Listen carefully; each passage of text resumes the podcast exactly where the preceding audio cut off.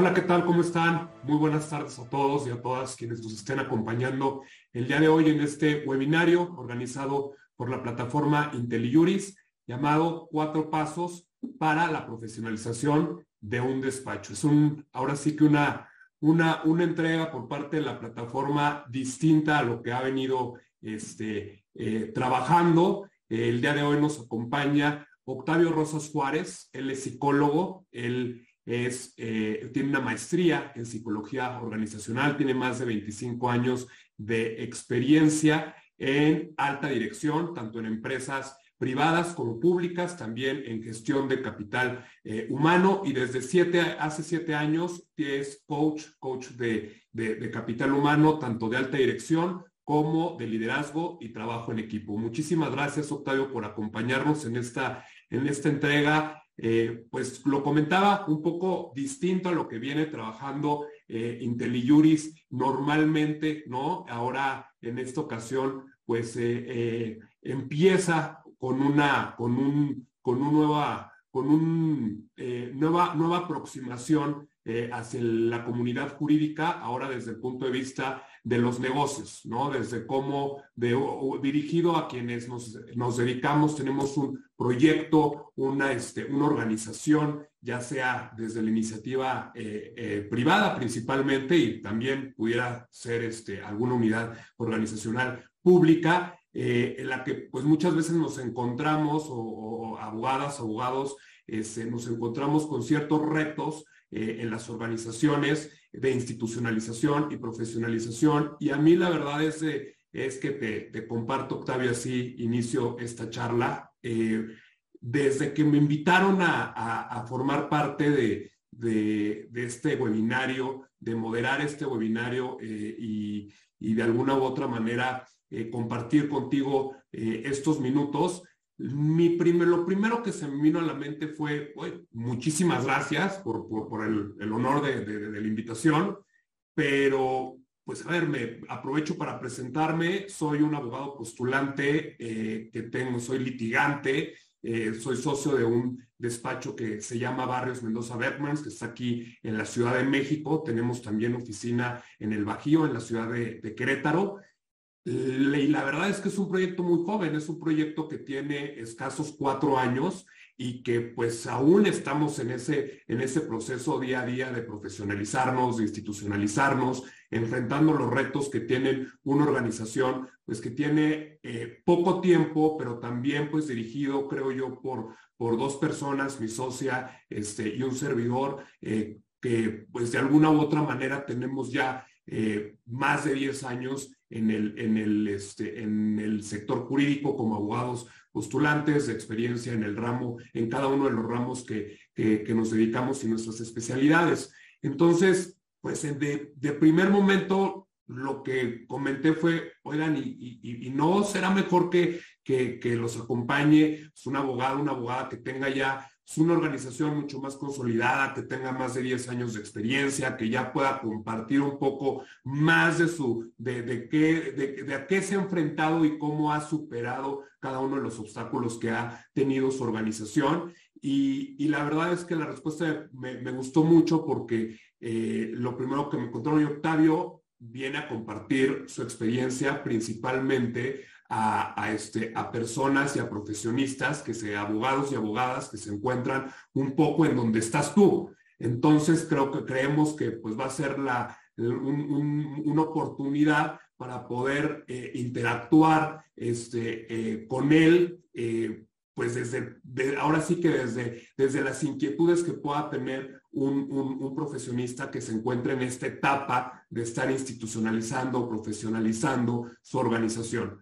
Entonces, pues la verdad es que me gustó mucho, este, acepté la invitación y, estoy muy contento de estar aquí contigo, Octavio. Muchas gracias por acompañarnos. Así que ahora sí que te cedo, te cedo la palabra para que nos platiques un poco desde tu experiencia, desde tu expertise, eh, este, eh, eh, de qué se trata esto de, de los cuatro pasos para profesionalizar un despacho.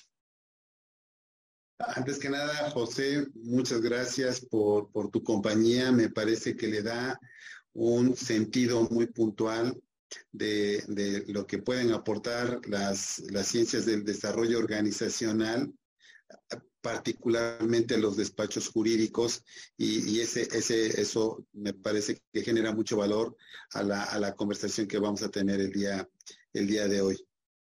Em, te, comparto que recientemente hubo un programa de habilidades gerenciales para eh, abogados y en este sentido hubo una serie de expresiones, de manifestaciones, de inquietudes sobre el momento que pasan algunos, eh, algunos abogados que quieren profesionalizar su organización. Em, algunos de los que tuve oportunidad de, de, de, tomar y rescatar para esta, para esta, eh, para esta charla adicional, algunas otras que ya tuve eh, eh, oportunidad de profundizar con algunos de los participantes, son las siguientes sin que necesariamente sea una lista absoluta, ¿no? No, no es limitativa, es simplemente enunciativa de lo que puede en todo caso un, un abogado em, sentir em, tener como dolencia eh, del momento que vive y que, eh, y que le exige, que le pide dar un, siguiente, un siguiente paso. Este, entre otras, em, eh, derivado inclusive de lo que fue la pandemia, ventas contraídas, el, depender de, pocos clientes, tener una cuenta muy importante y depender solo de esa cuenta, eh, horarios extenuantes de trabajo, no tener una vida, eh, una vida personal, eh, subvencionar el trabajo del equipo, saberse que, que, es muy bueno técnicamente como abogado para hacer muchas cosas y resolverle muchas tareas al, equipo. Ganancias en la contabilidad, pero no liquidez. E, este es un, es un, es un tema fuerte, importante. Eh, cartera vencida eh, con, con, plazos, con plazos mortales. Eh, rotación de personal de, y sobre todo de personal clave em, que se vuelven en el tiempo tu competencia o pasan a las filas de alguno de tus clientes, desánimo, desmotivación, eh, falta de, reconocimiento y retroalimentación y con ello falta de compromiso por parte del, equipo y sobre todo con más dolor de tu primer equipo. Cuando se tratan de empresas familiares, eh, eh, de repente se pueden traslapar algunas funciones se asumen responsabilidades que no corresponden con el puesto.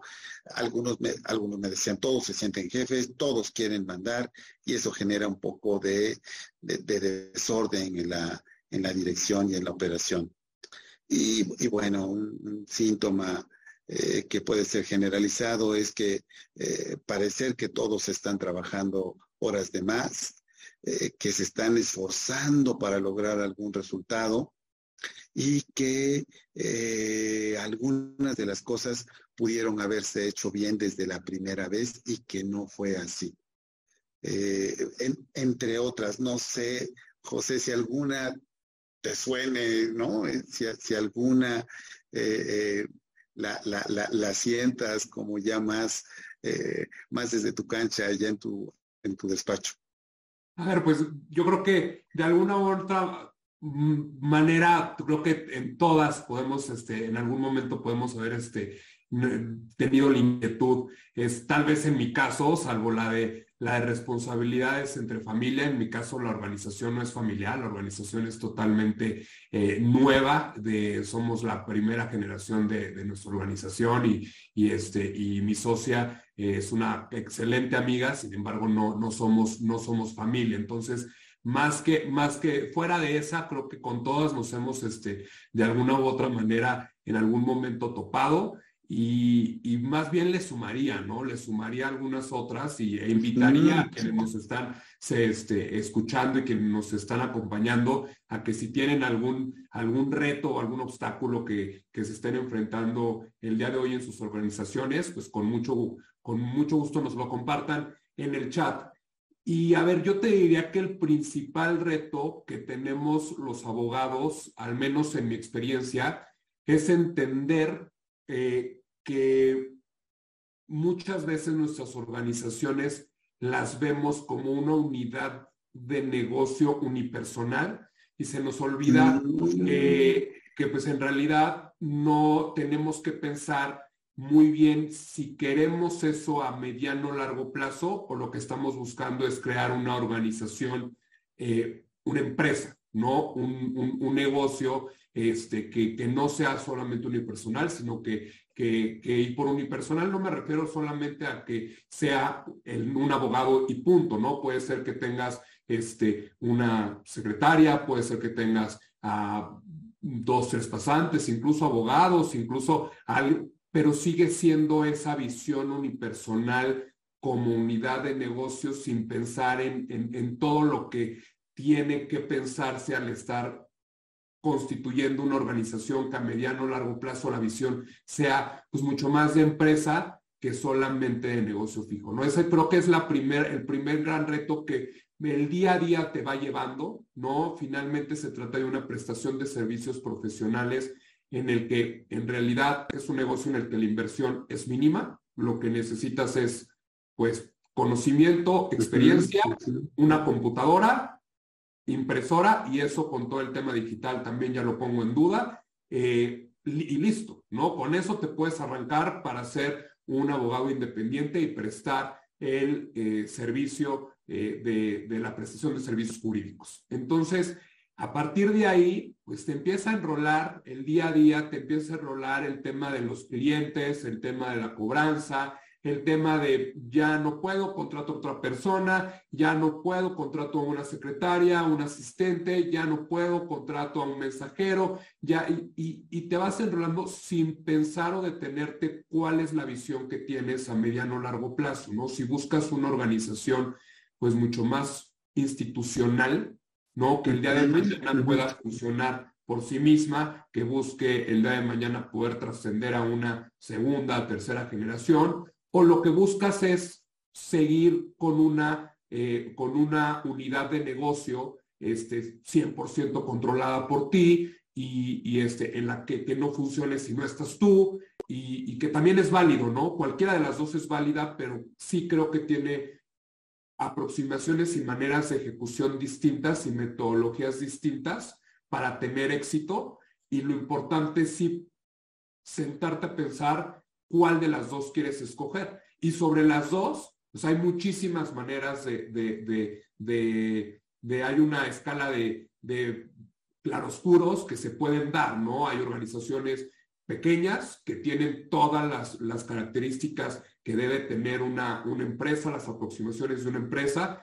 o muy grandes, ¿no? Entonces, o también hay muchas organizaciones que parecieran que son muy grandes y giran en torno a una sola persona, y si esa persona no está, no funciona. Entonces, es un poco ver, detenerte a esa visión, y eso yo pensaría que es el primer reto o obstáculo al que nos enfrentamos los, los abogados independientes o que empezamos con un, con un negocio de este tipo. muy bien, muy buen punto. Mira, es una decisión para algunos abogados el em, definir su, como bien dice, su unidad de negocio como un autoempleo, ¿no? Este, y ir complementándose con ciertos apoyos. Pero también hay eh, algunos abogados que deciden convertirse en una, en una, en una empresa, ¿no? Y ese es el gran reto de qué requiero, por dónde empezar, cómo no van dependiendo de mí, cómo, cómo yo no soy el, el eh, ahora lo vamos a ver, hay una aproximación evolutiva de cómo las organizaciones fueron creciendo, cómo dejo de ser el macho alfa y, dejar de mover a, a, la, a, la, a la manada para poder institucionalizarme. Pues mira, ¿qué te parece si vemos algunas aproximaciones que eh, nos explican un poco la forma como eh, han visualizado el camino a convertirse en una, en una empresa eh, fuerte, sólida, con resultados sostenidos, ¿no? Hay tres aproximaciones que hoy vamos a ver, hay, hay más, pero estas son, digamos, que de las más recurrentes para poder generar, primero, una ubicación de dónde me encuentro y segundo, qué ruta seguir para moverme a un siguiente, a un siguiente nivel de crecimiento. Por un lado hay una aproximación en donde plantea que la mayoría de las empresas va creciendo como en un ciclo de vida. Em, ahora, ahora, ahora lo vamos a identificar porque trae una analogía con unos, con unos animalitos que resultan muy claros a la hora de, hacer la analogía. La segunda aproximación habla de, que algunas empresas, siendo buenas, pasaron a ser excelentes y se mantuvieron en el tiempo con estándares eh, de, resultados y, calidad y eficiencia muy, altos. ¿Qué, ¿Qué, hicieron? ¿Qué particularmente consideraron para pasar de este estado de bueno, muy bueno a excelente? Y hay otra aproximación en donde habla acerca de cómo las organizaciones se han reinventado y han pasado como en un ciclo de desarrollo de, um, digamos que en, un, en, una, eh, en, una, en una línea evolutiva eh, eh, fundamentalmente guiada por tomar mayor conciencia cómo es que han ido madurando en el tiempo para dar los resultados que hoy, que hoy dan. Entonces, eh, si quieres, re revisamos así muy rápido las, las tres aproximaciones, desde, sus fundamentos mucho más, mucho más generales.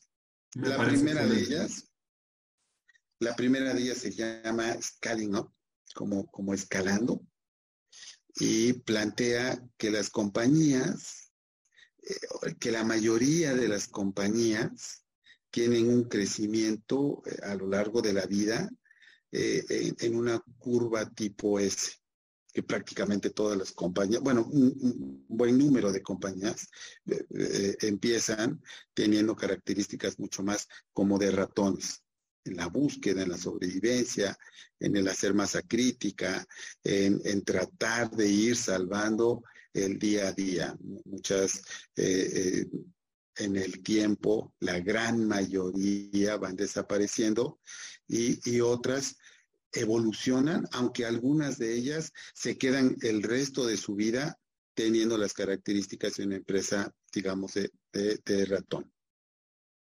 Las que pasan a ser gacelas son las que escalan. Tienen eh, eh, como resultado eh, mm, mayor matrícula, mayores ingresos, mayor número de clientes, mayor expansión, se mantienen ágiles y es notable sus características para poder seguir escalando aún y cuando cada vez son más grandes. Y algunas de ellas llegan a un tamaño que se convierten en elefantes. Y no necesariamente son más grandes que las gacelas, sino que llegaron como al límite de su tamaño y se quedaron ahí y se vuelven lentas, burocráticas, difíciles para tomar decisiones. Y esto en el tiempo pudiera pensarse que es el, el, el mayor eh, de los inconvenientes para este tipo de empresas. Desde, desde esta lógica, lo que, lo que plantea la investigación es, entonces, ¿cómo hacer? Porque te digo, no importa el tamaño, pero ¿cómo hacer con independencia de tu tamaño mantenerte con características de una gacela? Y lo que dice es que la, la, las, las, las, bases de, de, de, una, de una empresa que es una gacela es que tiene en mente que no requiere un mayor número de colaboradores, sino requiere el mínimo, el justo, pero muy competente. Requiere que el 80% del tiempo del director, del abogado, no esté orientado a resolver problemas operativos. Reenfocar las actividades orientadas al mercado. Y fíjate que algo que resulta aquí muy interesante es que em, charlando con algunos eh, eh, despachos de abogados en, Querétaro, eh, observamos que uno de ellos comenzó a tener éxito muy rápido porque encontró un nicho de mercado y comenzó a, trabajar este, este nicho, esta, esta tribu, bajo ciertos servicios muy acotados de acuerdo a la, a la, necesidad de la actividad que tenía su nicho y está creciendo de forma, de forma muy interesante contra eh, alguna competencia que tiene en, Querétaro y de, despachos, como tú sabrás, de, de, mucho linaje, de mucho bolengo, de, mucho tiempo y que eh, tienen una mayor diversidad de, servicios. Y el gran reto también, desde, desde eh, las características de ser una, una empresa Gacela, es que todos, todo el equipo, toda la empresa pueda alinearse a estos, a estos eh, conceptos para poder impulsar la, operación y obtener los resultados que, se esperan. Pero también... Oye, perdón que, que, te interrumpa, Octavio.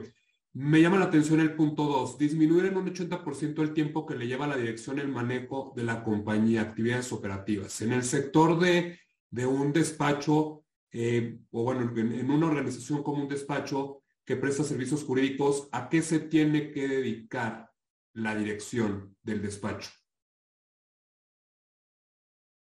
No significa que se retire de la operación, pero si una, si una, buena parte, no, porque seguramente habrá algunas tareas que resultan importantes estar metidos en la operación, pero la dirección por sí misma tiene otras funciones que, que impulsan no solo el presente, sino el futuro de la organización de forma mucho más ordenada, de forma mucho más planeada, mejor organizada, eh, eh, generando y construyendo las condiciones para poder dar el siguiente paso, apoyando, fortaleciendo, eh, facilitando las cosas del presente, pero la, la dirección fundamentalmente tiene que ver ¿no? Pensando como Gacela en qué es lo que sigue para ir en razón de, eso. Por eso es que debe de dejarte consumir buena parte de lo que hoy le consume la operación para poder tener funciones, actividades que lo lleven a ir construyendo el futuro de una forma mucho más ordenada, mucho más planeada. A eso, a eso se refiere.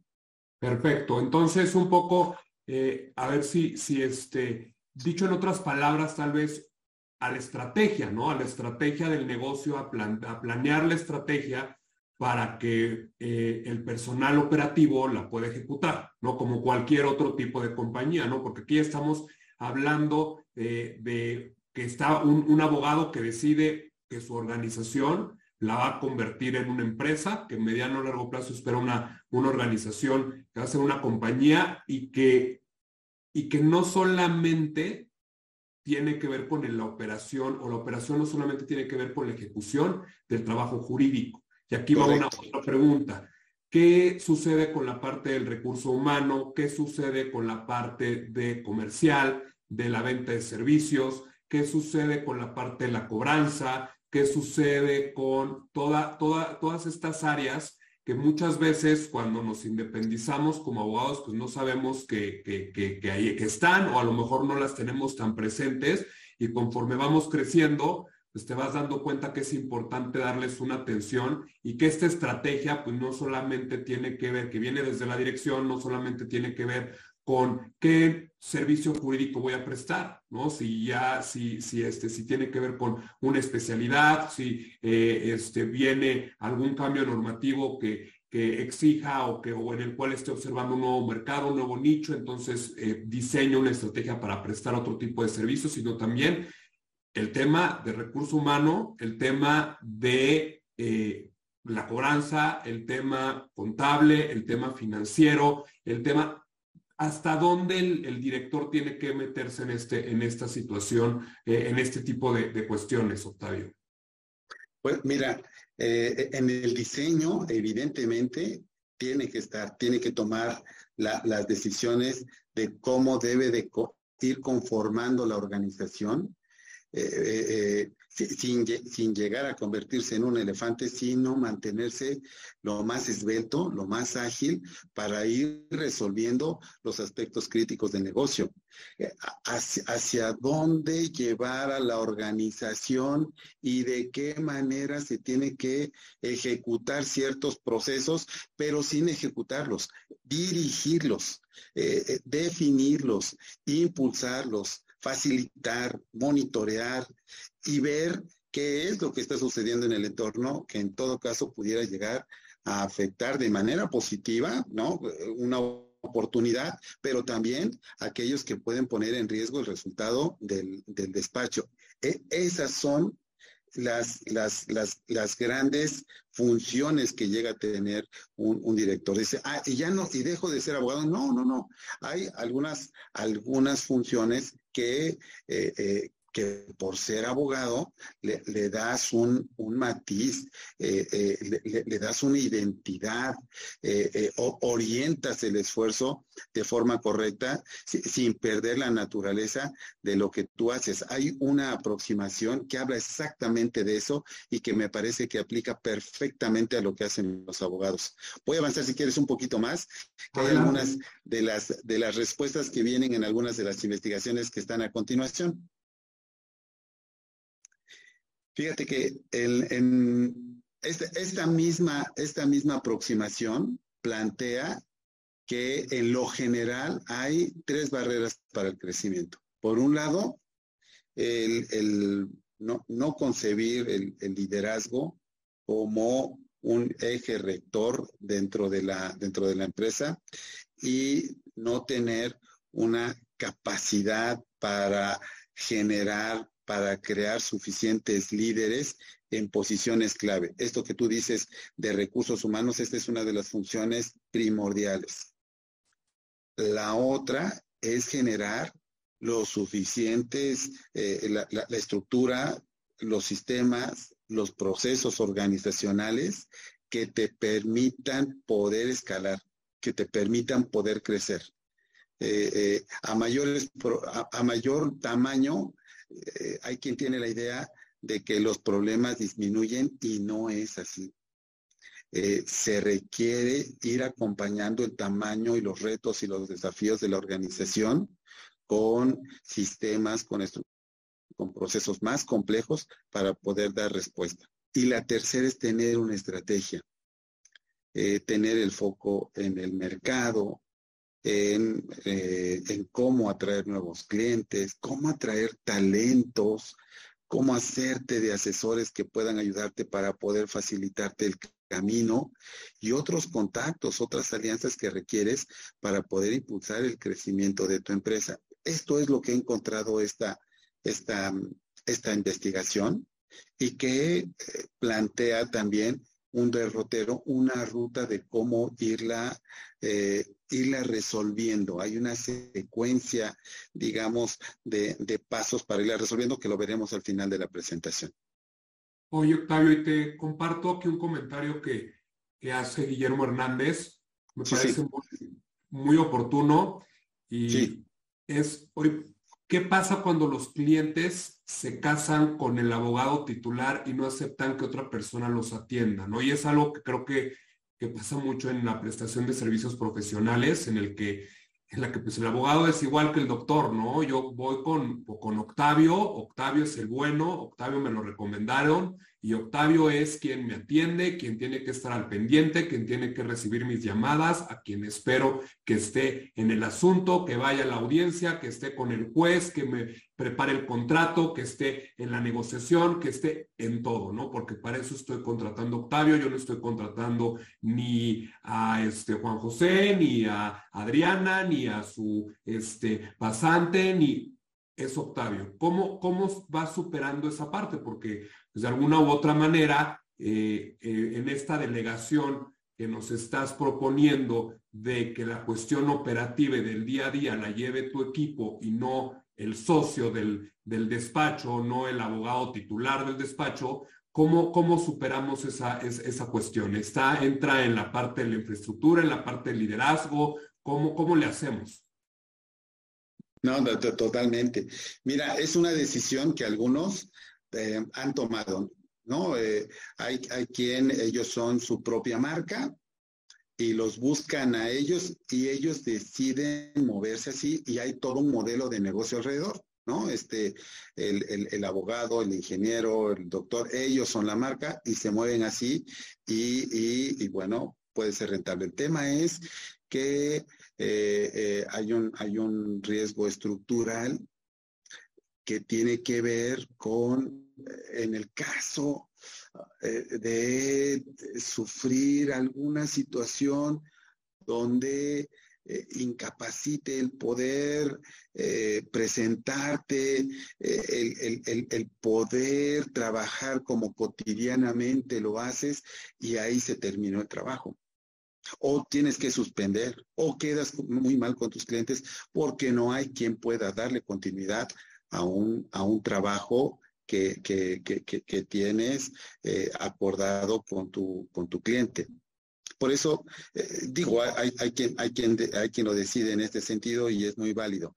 Eh, la, la, la, sugerencia en este sentido, la recomendación en este sentido es crear un equipo llevarlo, desarrollarlo, retenerlo, impulsarlo, modelar su comportamiento, y, me refiero a que hay ciertas profesiones donde técnicamente son muy calificados, pero la parte de la interacción, la parte de la gestión, ahí no es lo suficientemente competente y es en donde el líder tiene que eh, eh, impulsar este tipo de desarrollos para que él pueda delegar este tipo de funciones.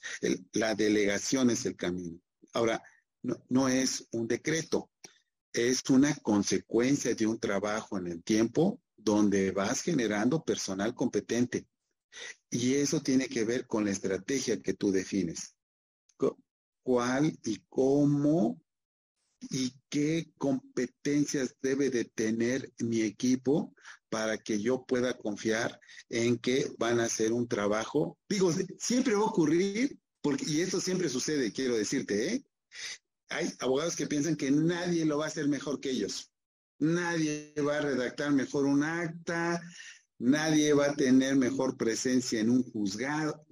bueno, bueno, bueno, sabemos que hay eh, un alto estándar, ¿no? Pero sí, sí puedes llevar a tu equipo a que en el tiempo esté en un nivel muy alto de desempeño en, eh, en un gran despliegue de, competencias en donde puedes confiar que el resultado va a ser positivo.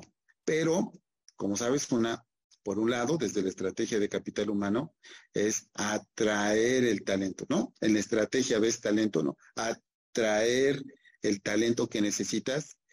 Otro es desarrollarlo, impulsarlo, moldearlo para que sea lo suficientemente eh, confiable y comprometido y que sepas que va a haber una, eh, eh, un buen resultado con, con, su, con su desempeño. Entonces, es parte de la estrategia que se tiene que seguir para poder vencer esta, esta barrera como lo plantea este, esta investigación. Perfecto. Y, le sumaría el cómo retenerlo, ¿no? Después de desarrollar ese talento, ¿cómo vamos a retenerlo? Porque Totalmente. nos olvida un, buen plan de compensación, ¿no? Acorde a, al, este, al despacho que quieres, al tipo de organización que quieres. Y por otro lado, también la comunicación con el al cliente, ¿no? A la comunicación asertiva con el cliente de que el protagonista no eres tú, sino es un equipo, es una organización. Yo no, no, no busco ser José Barrios el mejor abogado, busco que Barrios Mendoza Bergman Abogados sea el mejor despacho, ¿no? sea, el, la mejor organización. Entonces, esa comunicación con el cliente es, es muy, muy, muy importante como último paso de, de toda esta, esta propuesta que nos hace respecto de la, la atracción, la, la, el desarrollo y la retención del talento. Eh, por aquí también otro, otro comentario, Octavio, que venga, Con, con el tema de eh, la, la, competencia en, en, el sector de los, de los despachos. Y nos comentaba, nos comenta, nos comenta Gerardo Saucedo que un tema es la oferta por parte de eh, abogados con, con un, que ofrecen una, una mala calidad, ¿no? Y, creo que aquí eh, también el comentario va respecto a cómo competir en un, este, en un sector que muchas veces este, eh, pues el cliente llega a tomar la decisión solamente por el mejor precio, ¿no? Por el, por quien ofrece un, un, precio más barato sin tomar en cuenta pues, la calidad que pueda tener el trabajo y, y que hay un sector eh, o el sector de los, de los abogados pues desafortunadamente ha tenido esa, esa o se ha caracterizado porque pues muchas veces los clientes reciben esa, esa, este, calidad deficiente, ¿no? Y, cómo, cómo superar, cómo lidiar con esto eh, este, en, a nivel competitivo y, cómo posicionarte y poder comunicar al cliente de manera asertiva el hecho de que tu trabajo pues va a ser eh, ahora sí que proporcional eh, la calidad ¿no? A lo que, a lo que estás ofreciendo y al precio que estás ofertando tu servicio. Claro, e, es parte de la estrategia. Em, dentro de tu modelo de negocio, eh, tú defines cuáles son, cuál es el segmento, el nicho al que vas a orientarte, cuáles son las necesidades particulares que tiene. Y entonces estableces la forma más adecuada en cómo te vas a relacionar, cuál va a ser los canales por los que vas a, atraer y retener a ese cliente y vas a definir una serie de tareas que resultan críticas para poder diferenciarte. Y de esto se generan una serie de procesos, de procesos core, que en el tiempo, solo en el tiempo, van a poder distinguirte. Eh, es, como ah, ah, buscar fórmulas para incrementar tu porcentaje de bateo, ¿no? Muy, muy beisbolero el, ejemplo. Eh, no es uno a uno, sino cómo en el tiempo tú te vas preparando para que cada que presentes una propuesta se vea que tienes perfectamente estudiado a tu cliente, eres lo suficientemente sensible a sus, a sus necesidades, estás atendiendo de forma muy puntual porque tienes toda una estrategia alrededor que le va a dar mucha mayor confianza.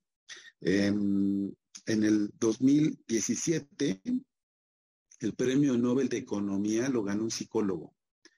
Eh, y, su, y eh, eh, su, tesis, que después la convierte en, un, libro, es eh, la psicología de la economía.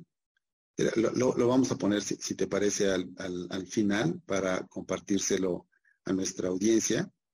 Y lo que dice es que las personas toman decisiones, las, las personas toman las decisiones más difíciles con base en la emoción. Eh, y no, me, no, no solo me estoy refiriendo a con quién te casas o, no, no, no, no, no. Me, me, estoy refiriendo a cuando decides si continúas con, eh, eh, con, con, tu mismo banco, aunque te cobre más. Si, si, si vas no a comprarte el carro que te da el mayor rendimiento, sino el que te gusta, el que te hace sentir bien, el que te hace sentir cómodo, con el que te identificas, con el que te sientes bien, no con el más barato. Porque si no, entonces, eh, eh, pues, pues nadie compraría carros caros, ni, ni tampoco compraría cafés en Starbucks, ni, no, no, no. Hay algunos elementos que se construyen desde la estrategia para que cuando te compren la, persona que, te compre se sienta lo suficientemente cómoda. Y, eso, eso hay que construirlo. Esa es tu estrategia. Eh, eh, eh, el, tema es que traemos una serie de inercias en la forma como comercializamos nuestros servicios, particularmente los servicios profesionales, y luego nos resulta un poco difícil movernos hacia, hacia, nuevos, hacia nuevos esquemas. Pero hoy lo, más recomendable es generar tu modelo de negocio, establecer una estrategia de atracción y de retención de clientes. Entonces, eh, es, es, generar todo un proceso alrededor de, de esto, José. Perfecto, excelente.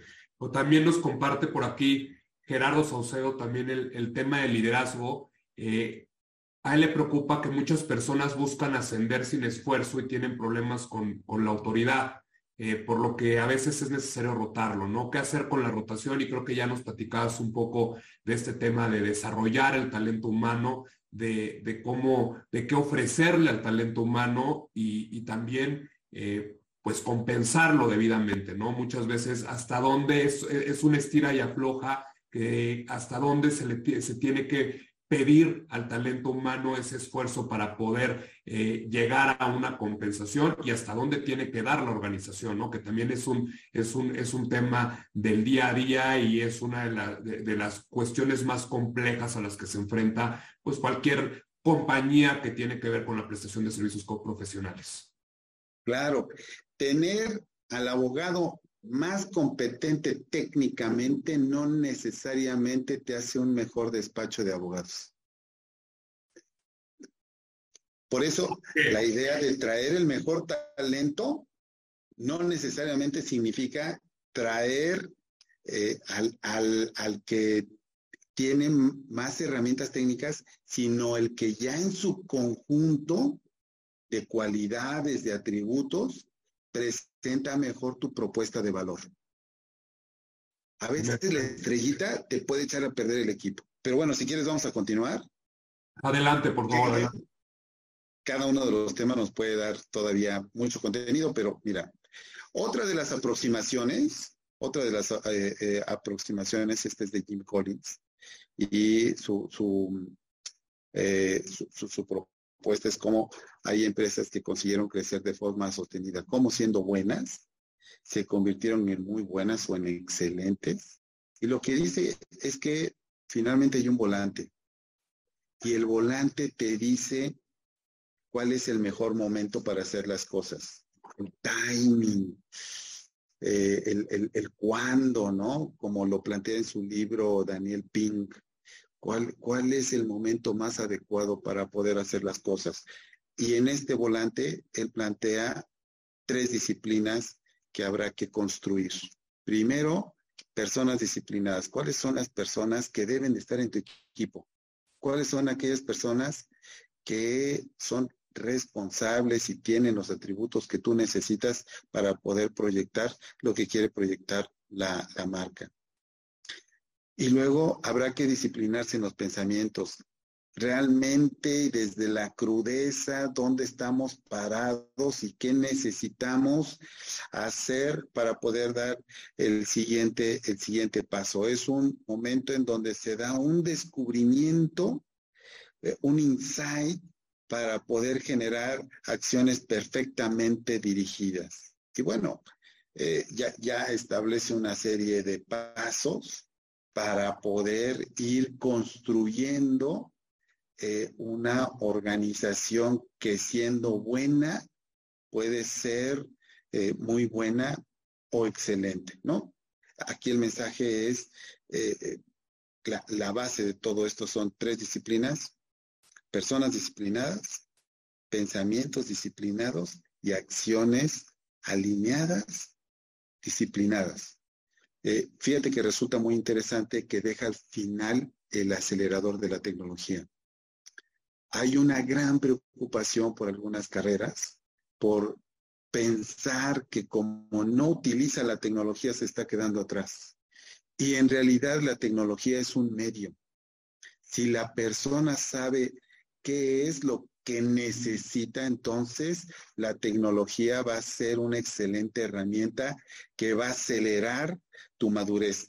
Si per se se compra un RP y no sabes para qué sirve o medio sabes o entiendes, entonces seguramente va a ser un obstáculo, no necesariamente algo que vaya a acelerar tu negocio. Entonces, es, es de las cosas que de forma disciplinada y en su momento, ¿no? De acuerdo al volante, se requiere eh, hacer la adquisición, ver puntualmente lo, que, lo que realmente requieres y ejecutarlo, operarlo de la forma más, más adecuada. ¿Qué te parece esta aproximación, este, José? ¿Te hace sentido? Por supuesto, me hace, sentido y, este, la verdad es que en el tema de esta última parte de acelerador de tecnología, eh, muchas veces somos un sector que efectivamente eh, nos cuesta trabajo lidiar con esta parte. No creo que la pandemia vino a cambiar eh, muchísimo esta, esta cuestión en algún momento por, por necesidad, pero también es justo un reto que hoy con el tema de inteligencia artificial, con el tema de legal tech, eh, tenemos que aprender a utilizar la tecnología de tal manera que sea una ventaja competitiva y no un obstáculo dentro de nuestras organizaciones, ¿no? De qué manera va a ser una herramienta la tecnología para hacernos más competitivos allá afuera y para hacer más eficientes nuestro trabajo, ¿no? También entender y abrir un poco eh, eh, eh, la mente que no siempre el que no entendamos las cosas no significan que no puedan ser una buena herramienta y que parte de, de que el director o el socio director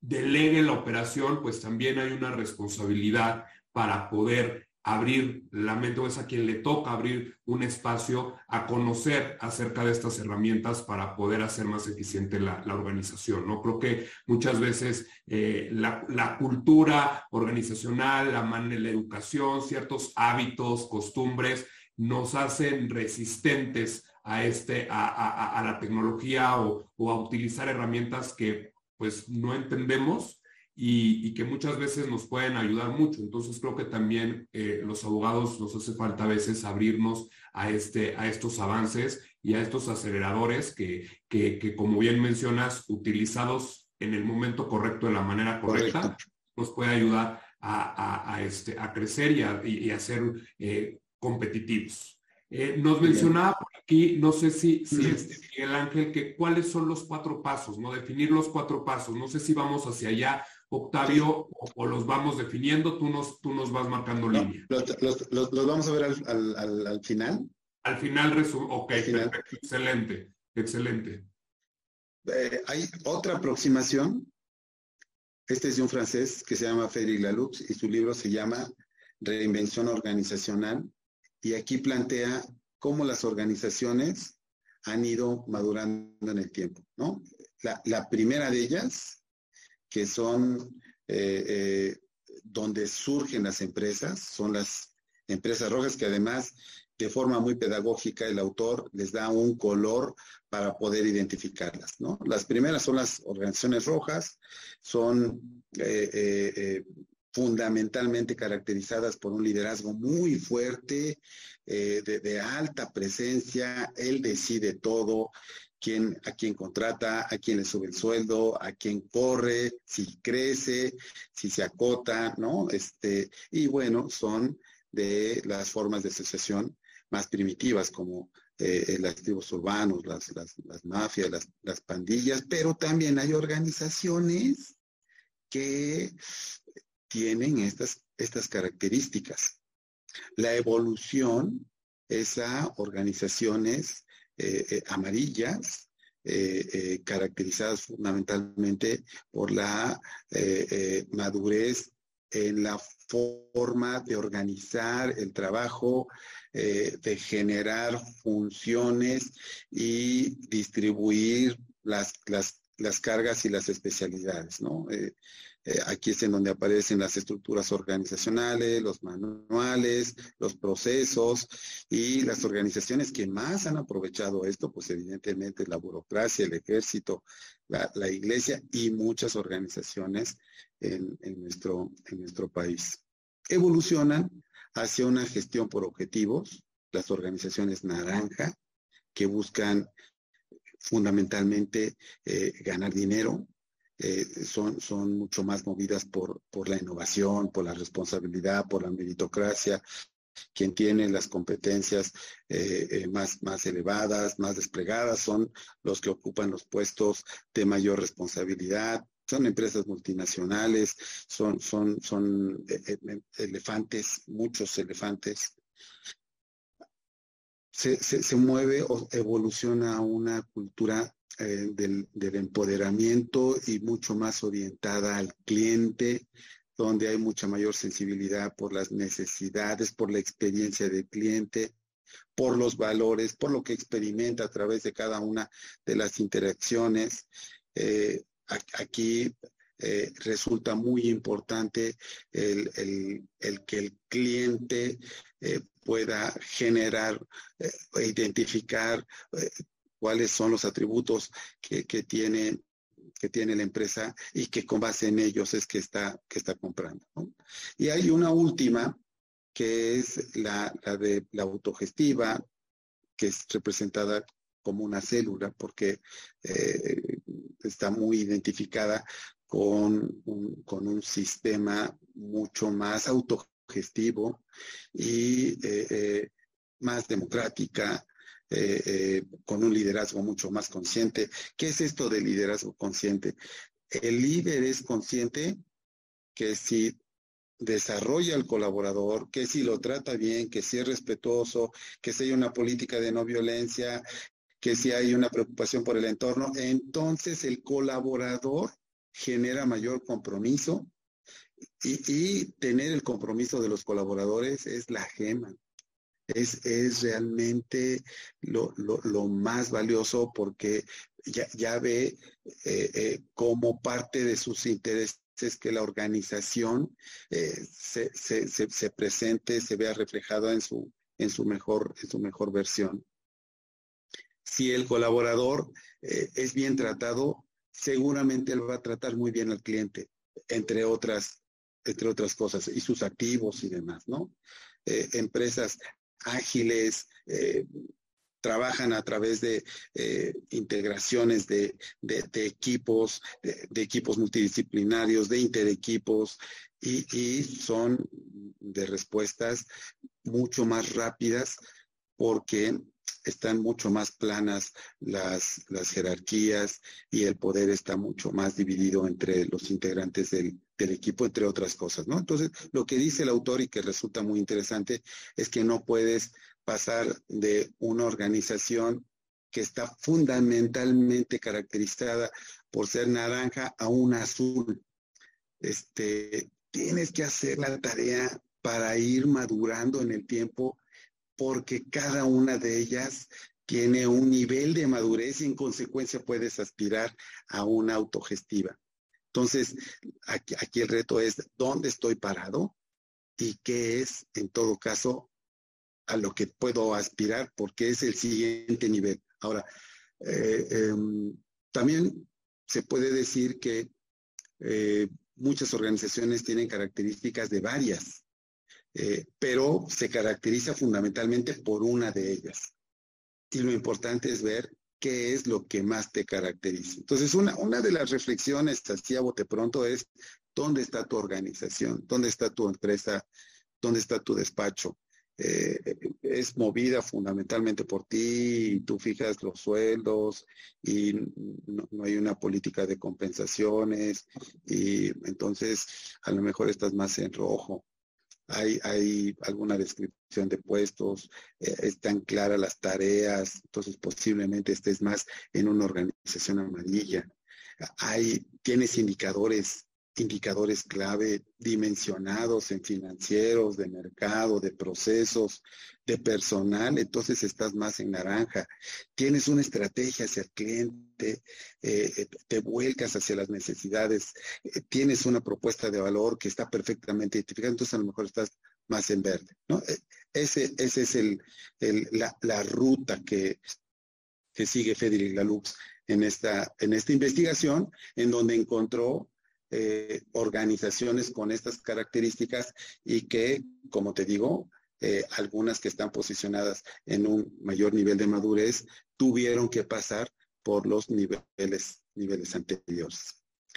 estas, José, son, son eh, tres aproximaciones de, qué puedo hacer para crecer, qué puedo hacer para profesionalizarme, qué puedo hacer para institucionalizarlo, ¿no? Eh, eh, y aquí es en donde vienen los, los cuatro pasos. Estas de una o de otra manera tienen ciertas coincidencias, además de otros modelos que ya no presentamos por cuestión de tiempo, pero que plantean, uno, el trabajo de la dirección. La dirección tiene que tener mucha claridad en cuáles son sus funciones desde la dirección. Y evidentemente el liderazgo, la capacidad de generar líderes, su estilo de liderazgo, trabajar mucho en el estilo de liderazgo, generar la suficiente confianza, la alineación, eh, si se declaran valores para poder construir una cultura, es aquí uno de los trabajos más importantes de la dirección. El segundo es la estrategia. ¿Se cuenta con una estrategia? Es lo suficientemente sencilla, es clara, está alineada, está segmentada, está diferenciada. Hay una declaración de compromiso con el cliente. Todos están alineados para que esa estrategia se ejecute, que eso ya vendría a ser la operación sí tienen clara cuáles son las prioridades, es clara la responsabilidad para cada una de las personas. Y aquí es en donde entra también el, factor humano.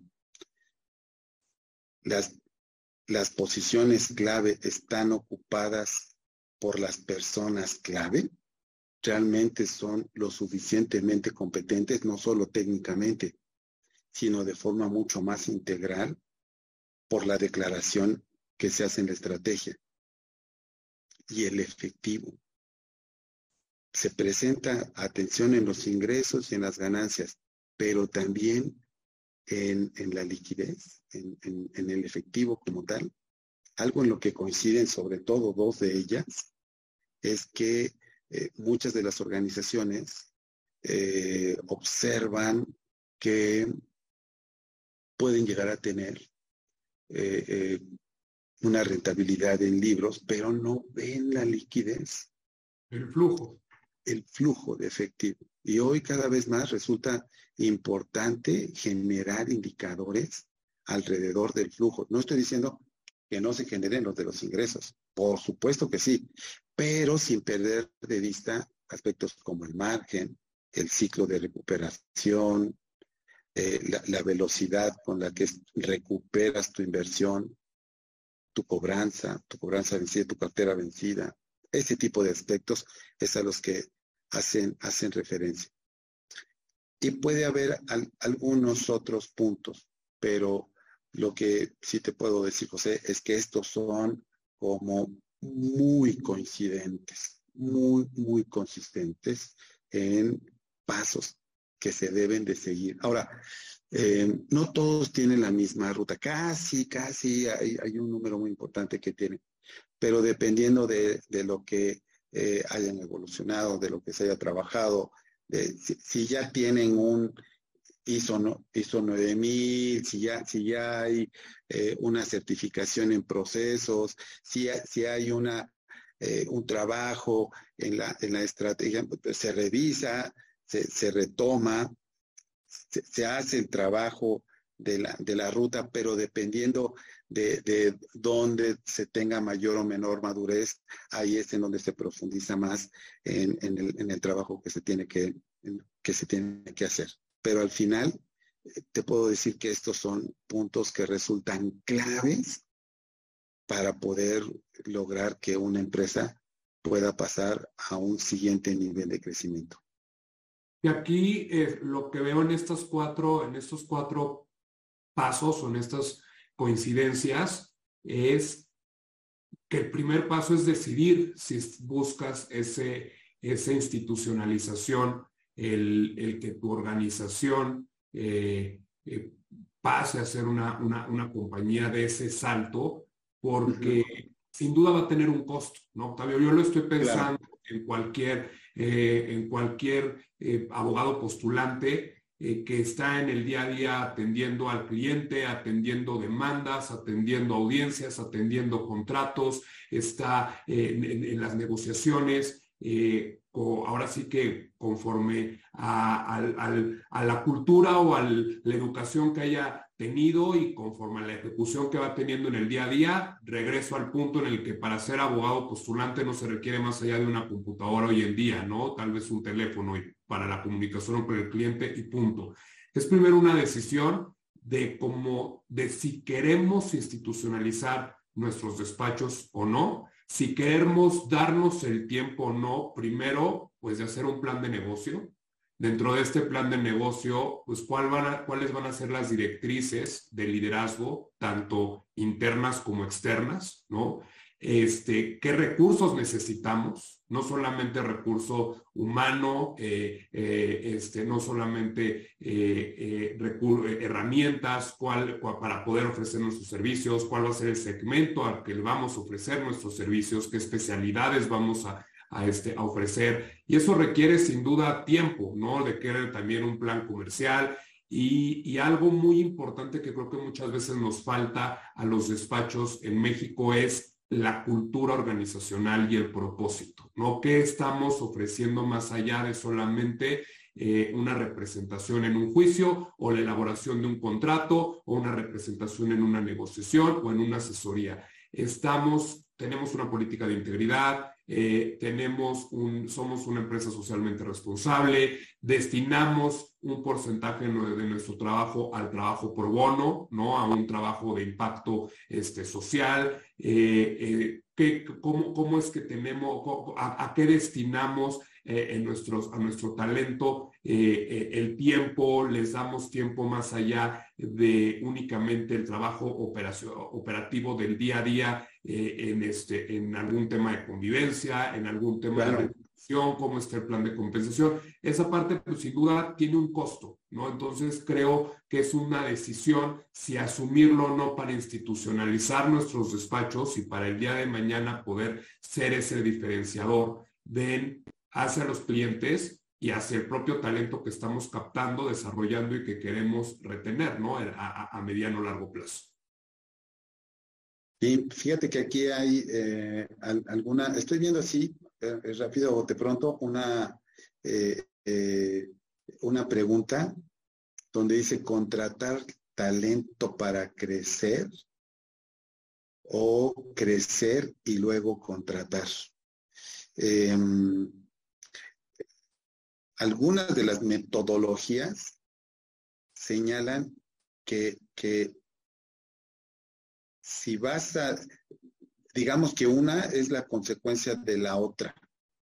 Eh, eh, la recomendación es primero, evidentemente en la medida de las posibilidades, primero integrar un equipo, un equipo, un equipo de líderes, un, primer equipo que sea lo, lo, más talentoso posible, porque en razón de eso te va a construir tus procesos, tus procedimientos, porque eso va a acelerar el crecimiento de la organización.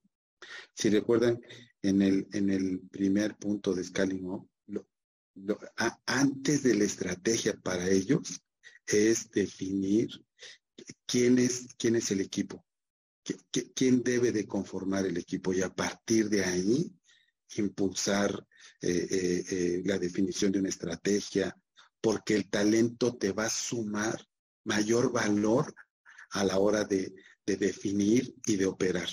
Esta es la, recomendación que hacen y a mí me parece que es lo más, lo más adecuado. Otra pregunta es, ¿cómo fijar los sueldos para que no sean ruinosos? ¿Qué, tema, eh?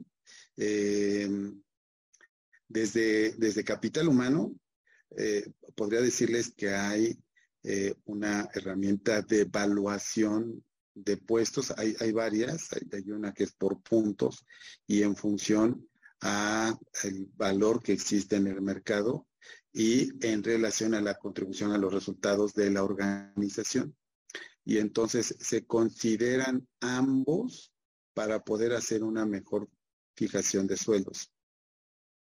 Y sobre todo el crecimiento, ¿no? De, de, de, una, este, un, ¿Qué opción de crecimiento y hasta dónde estamos en nuestras organizaciones tienen eh, espacios disponibles para seguir, para seguir creciendo, ¿no? Y hasta dónde, qué visión tenemos, queremos ser un despacho este, grande, mediano, eh, eh, pequeño, que no, no tiene que ver nada el tamaño de la, del despacho con, con, este, con el eh, exceptuarlo de una, de una, de seguir estos cuatro pasos, ¿no? Y va a estar dentro de ese plan de negocio y dentro de esa visión hasta dónde queremos llegar y ahí los planes de compensación, ¿no? Y también creo que es muy importante eh, abandonar a lo mejor tales eh, prácticas que al menos desde mi punto de vista sí ya, ya resultan totalmente obsoletas como el te pago con conocimiento no te pago El abogado, la verdad es que este, somos, somos un, este, un sector, Octavio, que aunque no lo creas, pues muy dados a esa parte, ¿no? A, esa, hace un momento hablábamos de, de, de, esa este, soberbia eh, que muchas veces nos caracteriza y el yo te voy a pagar con conocimiento.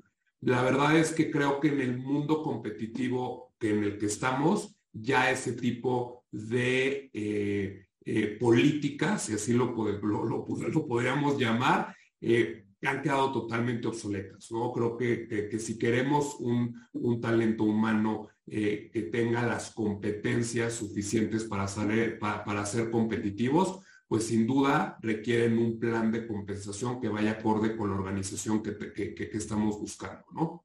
A eso digo precisamente y me parece muy oportuno tu comentario. Una cosa es cómo se evalúa el puesto y así y, ese es el valor que tiene y, de manera cartesiana, eso es lo que merecería. Pero me parece que, que tratándose de tu talento, valdría la pena que desarrollaras una estrategia para atraer talento. Claro. Lo, lo, más recomendable es una parte fija y una variable y esta parte aspiracional de la que habla José. O sea, hacia dónde vamos, eh, cómo me veo, eh, eh, qué, resultados esperamos, realmente abrir mayor número de variables, no solo, no solo económicas, crecimiento, culturales, sociales y una prestación que les puedo decir que, que no se ve, pero resulta de las más importantes, es el jefe. El, jefe es una de las mejores prestaciones que se puede, que se puede tener. Eh, en, su, tiempo, eh, yo trabajé 17 años en el, en el SAT, en una dirección de capital humano, y eh, hicimos una investigación para ver cuáles eran los aspectos fundamentales para poder retener el talento. Y las tres cosas que, comentaron es que el sueldo no necesariamente tendría que ser el más alto, sino el, más equilibrado, el, más, el más justo, de acuerdo a, lo que, a lo que yo hacía. La otra es sentir que hacía una tarea importante, no importando lo que hiciera. Yo, yo, yo percibir en el entorno, en el medio, con mis compañeros, en la organización, que mi tarea era lo suficientemente importante. Y la tercera que era evidentemente la más importante, era mi relación con mi jefe, porque me desarrollaba, porque se preocupaba por mí, porque me empoderaba, porque le aprendía muchas cosas, no solo sobre aspectos técnicos, sino cómo manejar una situación, cómo, cómo tomar decisiones, cómo encontrar eh, los aspectos críticos en la profesión. Eh, eso, eso lo valoraba muchísimo. Entonces, eh, tal vez salgo un poco de la, de la pregunta, pero la respuesta sería,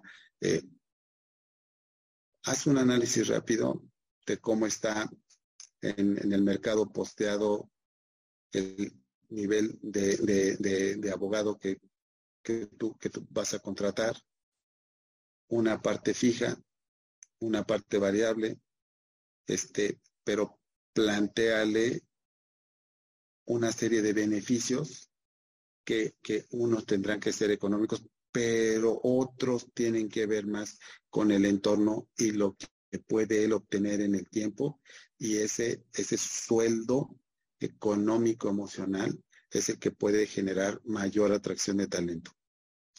Cuando un talento se acerca, no necesariamente va por sueldo. Sí resulta muy importante, pero no necesariamente. El, talento huele si es que está en el lugar adecuado para, para los siguientes años de su vida. Y sobre todo hoy con estas nuevas generaciones que, buscan... es lo que están buscando. Trampolines, claro, para poder, para poder crecer este, inclusive en esos casos, resulta mucho más importante estar en el lugar adecuado para hacerlo.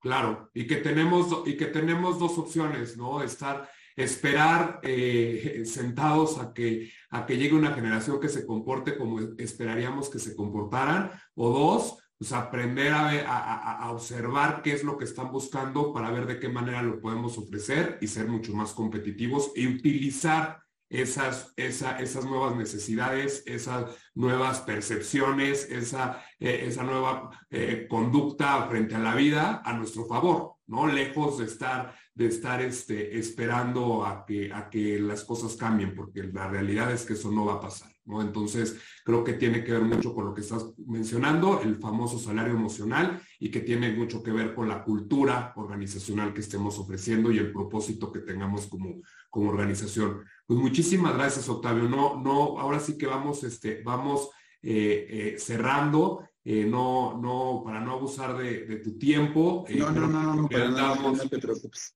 Podríamos dar cada uno de los temas y, de los puntos que nos has venido a compartir en esta charla, pues nos podría dar para 10, 15 webinarios más y, este, y no terminaríamos tal vez, ¿no? Pero un poco para darle mejor estructura, vas, este, nos vas a estar acompañando en Interiuris, eh, ahora sí que ofreciendo un curso, un curso en el que seguramente estarás desarrollando cada uno de estos cuatro pasos ya muy puntualmente, ofreciendo herramientas ya de manera eh, eh, más concreta para poder lograr los objetivos de los que hemos estado platicando, de institucionalizar y, profesionalizar y cómo gestionar el, negocio de prestación de servicios jurídicos, ¿cierto? Cierto. Eh, bueno, eh, eh, mira, se quedó una pregunta ahí. simplemente la, respuesta es sí.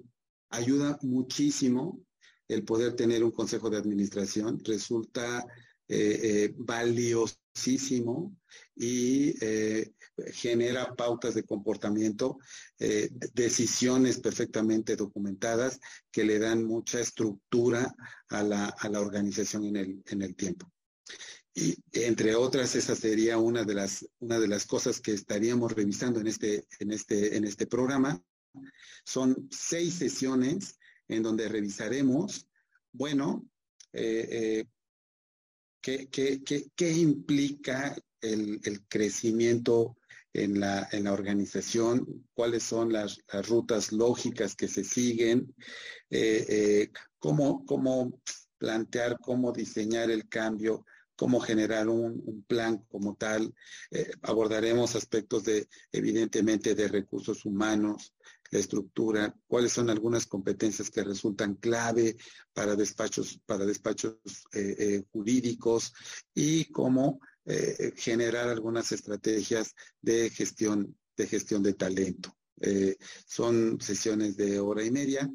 Eh, tendremos como hilo conductor una presentación, haremos algunos ejercicios, aplicaremos algunas encuestas, les, les, compartiremos algunos, algunos textos para poder profundizar en algún, en algún tema, abriremos algunos foros con alguna pregunta que pueda resultar del interés de, los, de los eh, participantes en razón de eh, poder generar un, mayor, mayor aprendizaje, poder satisfacer más las, las dudas que en todo caso pudieran llegar a tener. Arrancamos el 16 de octubre, eh, son, son los lunes de 7 a 8 y media, van a ser sesiones en vivo y eh, eh, se contará con la grabación, ¿no? Eh, habrá que entrar a la plataforma y ver desde ahí el, el, el, video. se cargarán las preguntas frecuentes para poder mantener todo el conocimiento que se, que se generó con el, con el grupo y desde ahí, ah, si, no, si alguna de ellas no podrás verla, puedas rescatarla y aprovechar al máximo esta, esta, esta sesión que no, que no viste.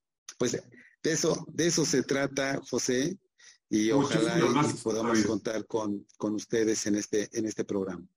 Claro que sí, muchísimas gracias. Estoy seguro que, que será muy útil.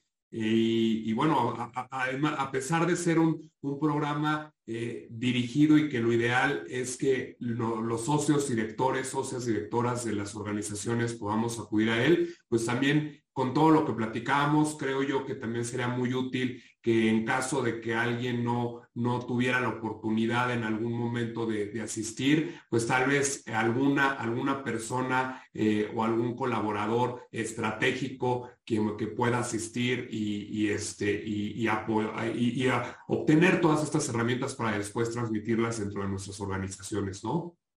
Sí, claro, por supuesto. Eso, eso resulta también de mucho, de mucho valía. Perfecto. Y, tal vez no precisamente colaboradores en el área estrictamente jurídica, ¿no? Muchas veces ya ah, tenemos organizaciones que si hay alguna cuestión, algún asistente de dirección, alguna eh, eh, persona de recursos humanos, administrador o administradora del despacho, pues también puedan acudir a este curso a obtener estas herramientas que, muchas veces son lo que estamos buscando por parte de estos colaboradores. Claro, claro, por supuesto. Por supuesto, es parte del desarrollo, de hecho. Gracias, Octavio. Muchas gracias a todos y a todas los que nos acompañaron esta tarde y pues ojalá que podamos acompañar y que nos puedan acompañar a través de IntelliJuris en este curso próximo a iniciar, próximo 16 de octubre, con Octavio Rosas Juárez. Muchas gracias y buenas noches. Muchas gracias, José. Buenas noches a todos.